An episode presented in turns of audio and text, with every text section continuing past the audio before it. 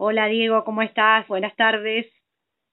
¿Qué tal, Carolina? ¿Cómo andás? Buenas tardes. Muy bien, muchas gracias por acceder a esta entrevista en el programa Despacho al Aire.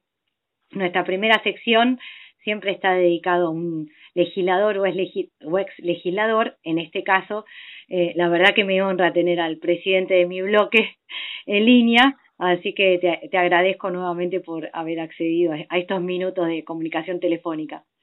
No, por favor, un gusto muy grande. Muy bien, contanos qué aprobamos en la sesión. Bueno, fue una, una sesión bastante interesante. Lo primero y lo más importante es que aprobamos hoy son las preferencias ¿no? de lo que vamos a, a, votar la semana que viene, que tiene que ver con una ley que modifica el Consejo de la Magistratura, pero la otra cuestión muy importante que tenemos que tratar en la próxima sesión tiene que ver con eh, la ley de emergencia económica. Vos sabés, Caro, que con esta cuestión compleja que estamos atravesando todos los argentinos y en general el mundo de la pandemia, eh, nosotros tenemos que trabajar y darle las herramientas posibles al Poder Ejecutivo para que tenga la posibilidad de destinar mayores recursos a las áreas asistenciales, a las áreas de salud, al área de seguridad y a las áreas de desarrollo para tratar de, de, llevar de mejor manera esta crisis sanitaria y esta crisis este, que nos provoca el COVID-19. ¿no? Muy bien, y siendo el Día del Trabajador esta ley ha generado algunas cuestiones que alertaron a, grupos de trabajadores em, en el discurso eh, o en el cierre que hiciste em, por el tema este, eh, vos eh, calmaste las aguas, así que quería ver si podías compartir con nuestros oyentes un poco eso de, de lo que la ley no va a traer o esas consecuencias que se hicieron girar eh, al menos en el mundillo político, que es principalmente nuestra audiencia, pero, pero bueno, que también podría, podríamos tener algún otro oyente que, que no, no entienda bien las implicancias de, de, de la ley cuya preferencia votamos. Antes de entrar en la ley, déjame justamente, en función de este día tan especial, desearle a todos los trabajadores un, un muy buen día, que descansen, que compartan el día con la familia y que la verdad que el Día del Trabajador, la, la honra que nos genera a cada uno de nosotros trabajar, es uno de los orgullos más importantes y, y valiosos que tenemos como seres humanos. Así que primero mis felicitaciones para los trabajadores de la ciudad, para los trabajadores de nuestra legislatura y en general para todos los trabajadores de la Argentina. Y en relación a lo que vos planteabas, me parece que mm, lo más importante justamente, como decíamos, es esto, ¿no? Nosotros con la ley de emergencia económica que vamos a tratar recién la semana que viene, el día jueves. Lo que pretendemos justamente es dotar al Poder Ejecutivo, específicamente al ministro de Economía, a poder utilizar, reordenar las partidas presupuestarias para poder hacer frente a esta crisis. Y eso eh, es, es la medida sustancial que nosotros apuntamos con ello. Ahora, ahí lo que despertó alguna alguna sospecha o alguna duda era justamente que hay una cláusula que dice que eventualmente, en un caso extremo y de, de, una gran crisis, porque claramente el tema de que haya una menor circulación de gente lo que nos generó es que haya una menor circulación de una menor actividad económica y esto trae aparejado unos menores, menores ingresos para la ciudad. Vos sabés que el, el, ingreso durante el mes de abril y durante lo que va de, los últimos días de marzo y abril cayó casi un 70% los ingresos de la ciudad en esos dos meses. Entonces, una de las cuestiones que, que está planteada ahí en esta ley es que eventualmente, la, si esto sigue durante mucho tiempo, podemos prever que tengamos algún tipo de problema en el pago de salarios. Entonces, lo que se planteó es una cláusula que tendrá la posibilidad el Poder Ejecutivo de escalonar los pagos. Ahora, ahora bien, lo más importante tener en cuenta sobre esto, y es un agregado que hicimos nosotros en la legislatura antes de despachar esto, es que todo aquel que tenga hasta tres salarios mínimos no va a haber nunca, no va a tener nunca la posibilidad de pagarse en esa, en esa forma escalonada. En esa modalidad, claro. Y la otra cuestión que está también planteada es que son los trabajadores, los sectores de salud que tampoco van a estar alcanzados por este escalonamiento.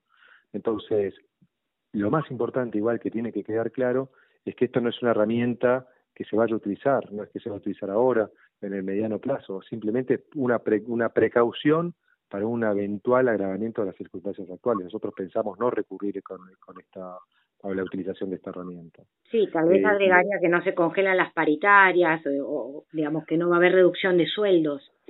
Exactamente, ahí hoy un, diputado planteaba justamente eso, ¿no? que había el tema de paritaria. Nosotros no nos metemos acá, no hay en esta ley ningún tipo de afectación a las paritarias, se van a poder seguir discutiendo salarios, pero aparte no lo podríamos prohibir por ley, eso sería absolutamente inconstitucional. Y hay un agregado también que es muy importante, que, que plantea que en esta facultad de poder mover partidas se plantea la excepcionalidad del inciso 1 que como bien sabes, el inciso 1 es el que donde están contemplados los salarios de los trabajadores. Entonces eso de alguna manera tiene alguna intangibilidad sobre lo, presupuestario en cuanto a lo que tiene que hacer frente al salario de los trabajadores. Y esto también es una garantía muy importante que fue agregada en el despacho. Así que ahí yo lo que quiero llevar es tranquilidad, que simplemente es una herramienta, pero no hay que ver en esto como una cuestión que vaya a suceder en el inmediato.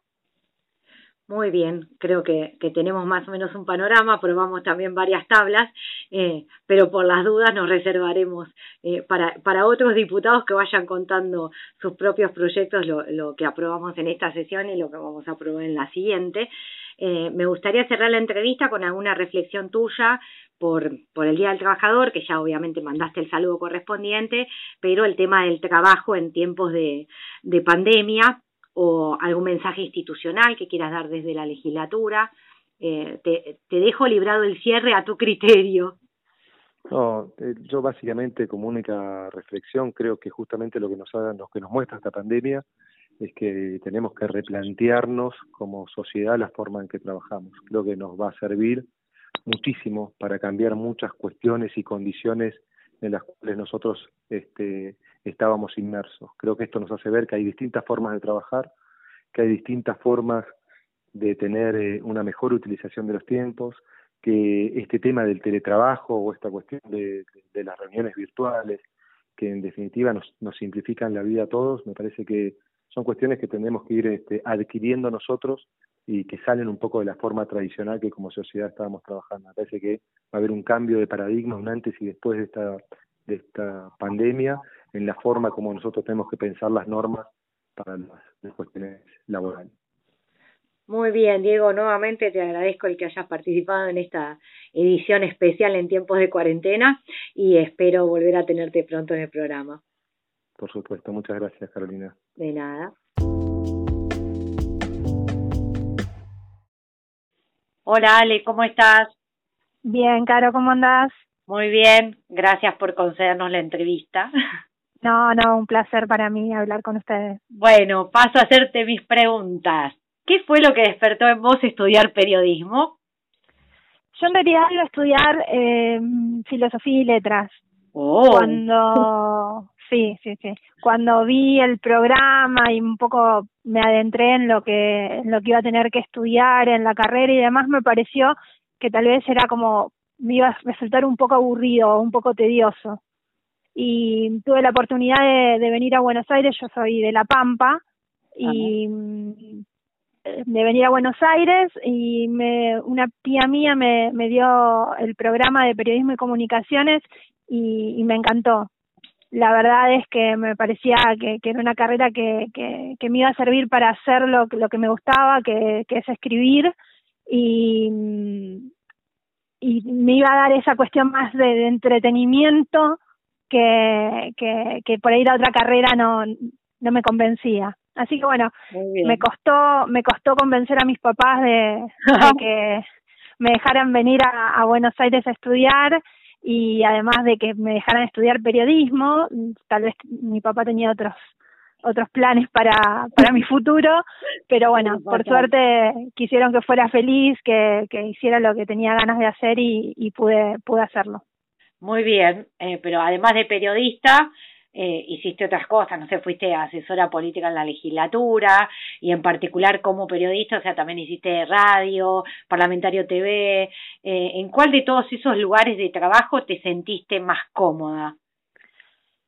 La verdad es que es un, yo ahora en abril cumplo 20 años eh, eh, trabajando en temas legislativos y, y desarrollándome profesionalmente como periodista. Tengo que decir que en todos los lugares en los que yo estuve aprendí, aprendí un montón y me sirvió para, para ir formándome en, lo que para mí es más que nada un oficio, no tanto una, una profesión. Creo que uno puede estudiar un montón de, un montón de cosas, pero eso no significa que vos eh, en la práctica eh, lo, lo, puedas hacer bien. Eh, así que yo tengo que decir que sí, donde me siento más cómoda es, es, hace 13 años que nosotros estamos eh, con ADN, que tuve la suerte de, de tener dos amigos y colegas que, que comparten este camino que no es fácil, que es tener un medio propio. Sí. Eh, y eh, la verdad que desde hace 13 años yo puedo desarrollarme periodísticamente eh, con una absoluta libertad y eso es impagable. A veces uno eh, reniega un poco con respecto al tema de la autogestión, porque no, viste, no tenés que moverte un montón, tenés que estar eh, 24 por 7 eh, muy, muy, muy ligado a tu proyecto, pero el poder decir lo que uno quiere, de la manera que quiere, y poder compartir eh, este, este camino con, con dos amigos además, eh, la verdad que no, no tiene precio. Y ahora que mencionaste ADN, ¿cómo es que se te ocurrió a vos y a tus socios armar ADN Ciudad y por qué eligieron ese nombre? La verdad es que yo venía trabajando en Noticias Urbanas, que es un sitio online de, de, temas especializados en Ciudad de Buenos Aires, fue creo que te diría el, el, como el pionero. Y llegó un punto donde estaba muy vinculada, era como, como estaba muy pegada a ese producto y sentí que era el momento de cambiar, de, de ir por otro lado. Evalué algunas otras oportunidades y llegado el momento, un, un con, mis amigos que tenemos la suerte de que los tres somos periodistas y que estábamos más o menos los tres eh, muy vinculados a los temas de la ciudad, de, la legislatura porteña, eh, se nos ocurrió, ¿y por qué no empezamos algo nuestro? ¿Por qué no dejamos de tener que depender de la línea editorial de otra persona, de los contactos de otras personas y, y armar lo que para nosotros eh, en ese momento era algo que no tenía la ciudad, que era como una agencia de noticias, por eso ADN, agencia de ah. noticias de la ciudad de Buenos Aires. Y esa era la intención, en un principio la verdad que fue difícil conseguir gente que nos acompañara, que creyera en el proyecto también como para darnos el empujoncito eh, para arrancar, pero sinceramente tengo que decir que muchas personas que que conocían nuestro trabajo, nuestro compromiso y nuestra responsabilidad, eh, creyeron en nosotros y, y nos acompañaron en el arranque. Después, bueno, nada, es uno hace camino al andar y, y también va sumando experiencia y contactos y, y más que nada también la forma en la que uno encara el trabajo hace que muchas puertas se abran también. Claro, bueno, muy bien, menos mal que te pregunté, porque viste, yo como hice mucho tiempo periodismo científico, soy asistente científica y tecnológica, la verdad que pensé que ADN eh, tenía su razón o su explicación eh, justamente en el ADN eh, nuestro, ¿no? De, de las especies y que me ibas a dar alguna explicación más relacionada con la biología. No, no, la verdad es que en realidad nos gustó también el juego, porque eh, si uno ve el contenido que tiene que tiene la agencia puede ver un poco el, el ADN porteño pero como la agencia estaba vinculada a temas más políticos más legislativos no tanto al al quehacer diario eh, mucha gente que la consulta por ahí piensa que va a encontrar cosas que tienen más con la vida cotidiana con con cosas tal vez más de servicio y uno trata de darle eh, como un tinte un poquito más político, más de, de, de, detalle legislativo. Yo eh, arranqué trabajando, como dijiste vos, en parlamentario, con lo cual mi, mi esencia es muy legislativa. Es más, tengo la suerte de que mis socios a veces me dicen, eh, me marcan esa cuestión de, escúchame, o sea, no todo el mundo tiene esa impronta tan marcada y por ahí gente que la, lo lee no sabe eh, lo que uno por ahí lo tiene como manera corriente, eh, tratamientos sobre tablas, eh, mayorías especiales.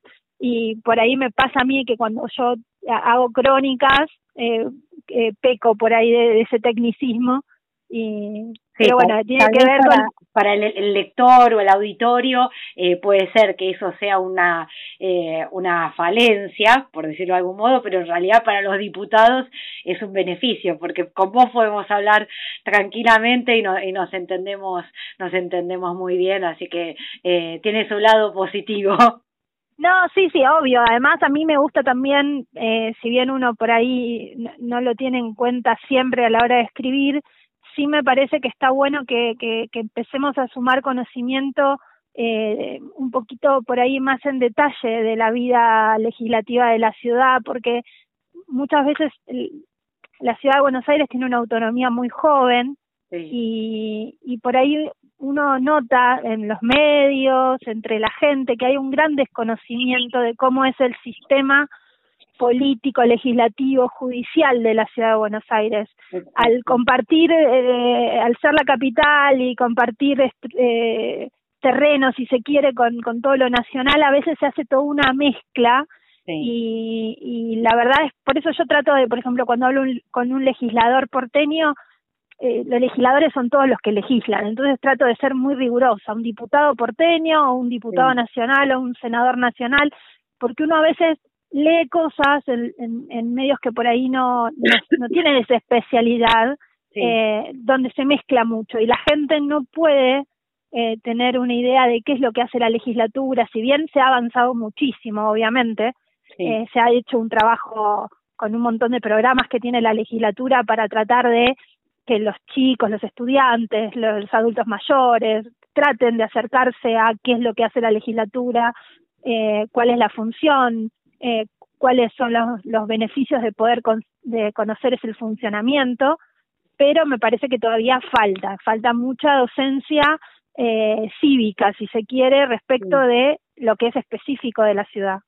Sí, sí, me pasó a mí hace no mucho que tuve que dar una especie de mini curso a un grupo de docentes porque no sé si sabías que nosotros propusimos eh, que digamos los chicos de las escuelas públicas de la ciudad eligieran un ave emblema, ¿no? Así como tenemos flor emblema, eh, también tener un ave emblema y en ese proceso también aprovechar no solo para que conozcan más de aves, que sea una cuestión vinculada a las ciencias naturales, sino también que conozcan eh, o sea, reforzar la parte de instrucción o educación cívica respecto no solo de lo que es un, un proceso electivo o eleccionario, sino también del funcionamiento de la legislatura, porque para aprobar esto eh, sería bueno presentar un proyecto de ley y que se apruebe por ley y que todos los porteños sepan que, eh, que tenemos un emblema. Y ahí me llamó la atención el, no te digo un gran desconocimiento, pero se notaba que el manejo de lo que es el trámite parlamentario no estaba en los docentes y son docentes. Entonces, imagínate, el ciudadano común de a pie eh, que no, no tiene eh, formación o que eh, solamente tiene lo que vio en la escuela, no, a veces no registra muy bien cuál es la importancia de, del trabajo legislativo, cómo se desarrolla eh, y cuáles son las consecuencias, ¿no? Porque por supuesto, por supuesto, no tiene no tiene ese detalle y también por ahí falta eh, eh, profundizar en, en otros temas que pasan por la definición clara de los conceptos. Eh, yo siempre insisto con, con una cosa que me parece central para mí, que muchas veces se dice que hay cosas que son gratis mm. y en realidad no son gratis, son públicas, o sea, son solventadas con los impuestos que pagan los ciudadanos. claro. Exactamente. Entonces uno cuando ve que eh, dicen, no, bueno, pero esto es gratis. No, no, a ver, no, no es gratis. O sea, vos no tenés que pagar adicionalmente nada. Pero eso tiene un costo y ese costo tiene que ver con los impuestos que nosotros pagamos, porque después muchas veces se cuestiona en líneas generales a, a la política y se dice, ¿en qué se van los recursos? En un montón de cosas que uno por ahí dice que son gratis. Claro. Eh, los hospitales porteños y las escuelas públicas no son gratis eh, eh, son públicas. Vos no tenés que pagar adicionalmente, pero eso tiene un costo y ese costo lo afrontan todas las personas que pagan impuestos en la ciudad de Buenos Aires. También se desconoce por ahí que el presupuesto de la ciudad de Buenos Aires, que es muy alto, la mitad del presupuesto se va en el pago de salarios, con lo cual te queda una masa eh, de recursos mucho más chica para enfrentar servicios, para poder dar eh, tal vez más prestaciones, para un montón de cosas mm. donde a vos se te achican muchísimo los recursos. Ciertamente. Muy bien. Te voy a cambiar un poco el foco. Dale. y quería saber si eh, hay alguna personalidad o personaje de la política argentina que te gustaría entrevistar eh, y que todavía no tuviste la oportunidad. La verdad es que no, no, no hay alguien que, que sueñe con entrevistar. eh, bueno, sí me, sí me, sí me gusta, tal vez, eh, me gustaría por ahí tener la oportunidad de tener acceso a un montón de personas que, que, que tienen que ver con el día a día o con alguna cosa coyuntural y uno a veces eh, se pone se pone en la piel de los que pueden hacer preguntas y diría ay no yo preguntaría tal cosa ay no yo ah sí eso sí claro. pero la verdad es que no no hay alguien que sí gente que que, que admiro que que respeto intelectualmente, pero no, no, no, la verdad es que no es algo que me, que me no te desvela, no te desvela. Exacto, exacto, que vos digas, no, mira, sabes que me encantaría entrevistar, sí, por supuesto, a las personas que tienen eh, responsabilidades eh, serias, no sé, eh, me gustaría entrevistar al presidente de la nación, eh, pero no por una cuestión de admiración, respeto profundo o, o por una cosa, sino por tener la posibilidad de tal vez evacuar algunas eh, dudas que tenga respecto de ciertos temas que por ahí no veo que algunos colegas eh, avancen en ese sentido, pero no algo que, que diga, bueno, no, sí, me encantaría entrevistar a, tal vez en la parte más cultural o más de, de eh, cholula, si se quiere, si se quiere, sí, por ahí, no sé, me encanta ver Pintos, me encantaría hacer una entrevista, pero no, no es algo que diga, bueno, a ver si esta persona iría a, en su momento me hubiera encantado poder entrevistar a Pablo Neruda, no se dio la posibilidad, o sea, eh, y ya, y sí, pero no, después no, no, no tengo así, eh, como voy por la vida aprovechando las circunstancias y, y sacando lo mejor, el sacando el mejor provecho de, de, las, de las personas que voy conociendo y voy teniendo la posibilidad de entrevistar. Muy bien, eso era como para adelante. Ahora mirando para atrás, ¿cuál fue sí. la noticia que más te conmovió dentro de las entrevistas o las cuestiones que tuviste que cubrir?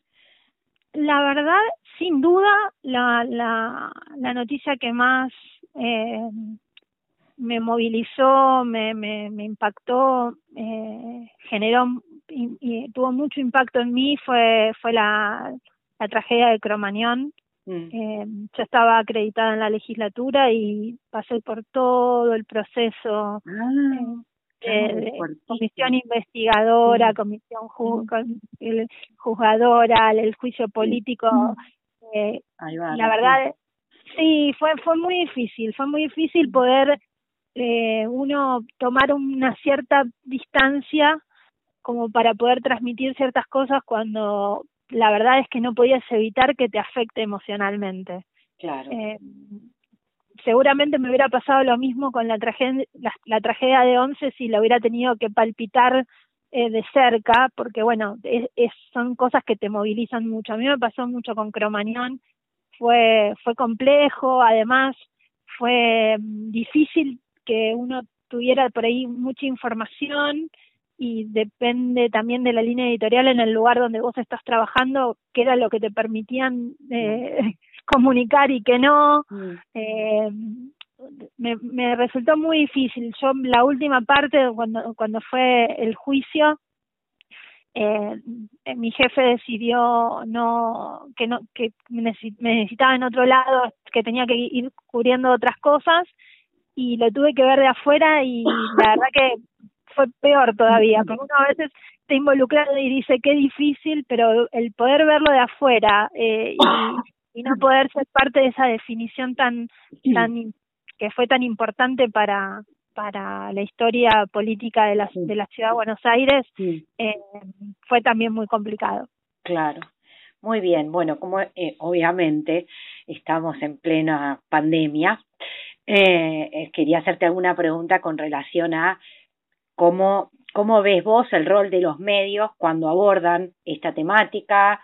Eh, puede ser en los medios locales, en Argentina, o si querés comparativamente con el mundo, lo que, lo que te surja con relación a esto. A mí me parece que los medios, eh, en líneas generales, en un principio eh, han tenido una, una importante función de difundir una serie de medidas de prevención que, que uno tiene que tomar. Creo que lo que sí me molesta mucho, y eso lamentablemente es como medio común a todos los medios, no solamente de nuestro país, sino de, de, Latinoamérica y del mundo, es cuando se quiere hacer de un tema tan complejo, tan duro, tan difícil, un mm. show. Claro. Eh, el show de el show de la pandemia me parece absolutamente inapropiado. Sí. Eh, incluso creo que, que ciertos sectores del, de la sociedad que por ahí suelen ser más eh, proclives a consumir ese tipo de, de, de, de, encuadre de, la información, eh, ni siquiera lo, lo, lo, lo, lo reciben gratamente. Claro, no lo eh, están demandando. Eh, lo que pasa es que cuando hay tanta muerte, tanta preocupación, tanta gente que la está pasando mal, no solo desde la salud, sino también desde lo económico, mm. porque hay que, hay que decirlo con todas las letras, esta pandemia obviamente requiere de un gran compromiso sanitario y de una emergencia y demás, pero esto eh, además implica mucha, pero mucha eh, eh, desesperación en ciertos sectores que viven del día a día, que no están pudiendo trabajar, que no están pudiendo cobrar pagos atrasados, que no están pudiendo eh, pagarle a proveedores, a empleados. Eh, la verdad es que tiene un, una, lamentablemente, una carga también económica muy fuerte. Entonces, yo creo que hay que ser muy responsables a la hora de hablar las cosas. Eh, también tenemos una cuestión que para mí con la inmediatez de las redes sociales se ha, se ha profundizado mucho, que es el hablemos sin chequear, ¿viste? O sea, a mí me pasa que yo a veces leo algo en un medio de primera línea y a mí no me alcanza con leerlo ahí. Yo tengo que chequearlo y rechequearlo. Mm. Y cuando uno va a chequear dice, no, bueno, pero si salió en tal lado, no me importa que salió en tal lado, yo quiero saber si esto es así. Tal cual. Eh, porque muchas veces pasa que por por la primicia, por la rapidez, por la inmediatez, uno comunica. Y cuando uno comunica tiene que ser responsable, porque eso tiene un rebote. Tal vez un medio como el nuestro, que es un medio especializado, que por ahí no es de aquellos que tienen eh, una, un consumo más masivo, eh, no sé, puedes darte el lujo de, de, de, de bueno, de, poner un potencial en algún lado y de última, bueno, es quién te puede, o sea, no, no tenés llegada por ahí a, a, la masividad, pero siempre tiene un efecto, todo lo que uno hace tiene un efecto y los medios multiplican. Y hoy están en internet, hacen que vos pongan en el buscador, pongan un tema y, los, y las noticias vinculadas a ese, a, a ese tema salgan. No importa si si tiene si si está en, no sé, los grandes multimedios o está en una página remota. Eh, sale. Tal cual. A mí me ha pasado hace muy poco tiempo con, con, con el fallecimiento de, de una persona que enseguida la vincularon al, al, al coronavirus y la familia de la persona pedía por favor que no que, que no le pusieran porque era incorrecto y le mm. dijeron que tenían una muy buena fuente que lo firmaba. Claro. O sea, tenés que ser respetuoso de un montón de cosas, tenés que tener códigos y más en esta profesión, eh, porque uno tiene que ser muy precavido, tiene que ser responsable de las cosas que comunica. Y eh, veo cosas muy positivas, te decía, que tiene que ver con la información, y después también hay otras cosas que, que, que como que generan muchísima más ansiedad, que genera más preocupación, eh, a veces de manera innecesaria. Y, eso tiene que ver con el, el tema de hacer un show de esto. Y no estamos para eso, la verdad es que nuestro rol no debería ser ese mm. y nuestro objetivo tampoco. Ciertamente. Bueno, Ale, estamos sobre el, el tiempo cumplido de este bloque que le llamamos cambio de roles, porque en vez de que me entrevisten a mí, yo entrevisto a un periodista. Eh, y para cerrar y que no quede con esta cuestión de eh, del rol de los medios en la pandemia, que eh, sí fue un poco duro y, y, es así, estuvo bien tu análisis, eh, lo comparto, pero bueno, vamos a ponerle la última pregunta, pum para arriba, eh, contestámela brevemente. Yo soy de Boca, vos sos de Boca, ¿no? Por supuesto. Muy bien. Habitualmente, ¿vas a la cancha? habitualmente no voy a la cancha porque estoy rodeado de hinchas de River, eh, casi toda, o sea, mis hijos, mi marido es de River, mis amigos, mis mejores amigos son de River, con lo cual si algo que no me gusta es ir sola a la cancha, si no iría muchísimo más. Muy bien, bueno, entonces aprovecho esta entrevista para públicamente invitarte cuando volvamos a las canchas, porque va a faltar un tiempo, eh, a que vengas conmigo. Me encantaría, me encantaría. Siempre que hay, siempre que uno pueda ir a la bombonera es una experiencia única, así que ahí estaremos. Sí, sí, sí, muy bien. Bueno, te agradezco muchísimo la entrevista y suerte con la cobertura de las noticias. Muchas gracias. No me hagan trabajar tanto ustedes. No, no, no, no, haremos lo posible. Te mando un beso gigante. Muchas gracias. No, gracias a vos, Carolina. Un beso. chao.